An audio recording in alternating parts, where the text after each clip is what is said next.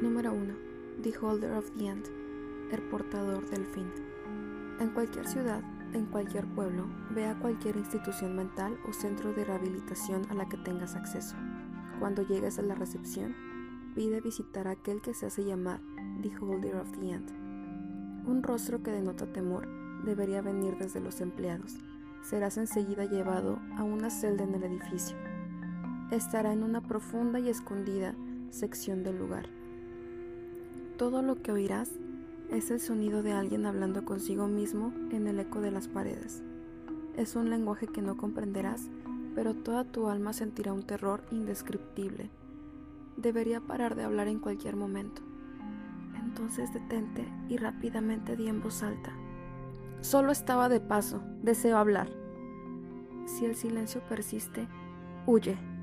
Vete, no te detengas por nada, no vayas a casa, no te quedes en una posada, solo sigue corriendo. Duerme cuando tu cuerpo caiga. Ya sabrás en la mañana si tu escape fue efectivo. Si la voz en el pasillo regresa después de lo que dijiste, continúa. Al alcanzar la celda, lo único que verás es un cuarto sin ventanas con una persona en la esquina, hablando un lenguaje desconocido y acunándolo. La persona solo responderá a una pregunta. ¿Qué pasa cuando todos son reunidos? La persona te mirará fijamente a los ojos y responderá tu pregunta en terrible detalle. Muchos se vuelven locos en esa misma celda. Algunos desaparecen después del encuentro y unos cuantos acaban con sus vidas. Pero la mayoría hace lo peor y miran el objeto en las manos de la persona. Tú también querrás hacerlo.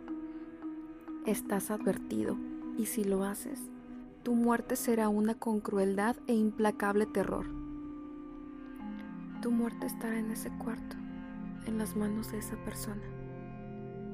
Ese objeto es uno de 538.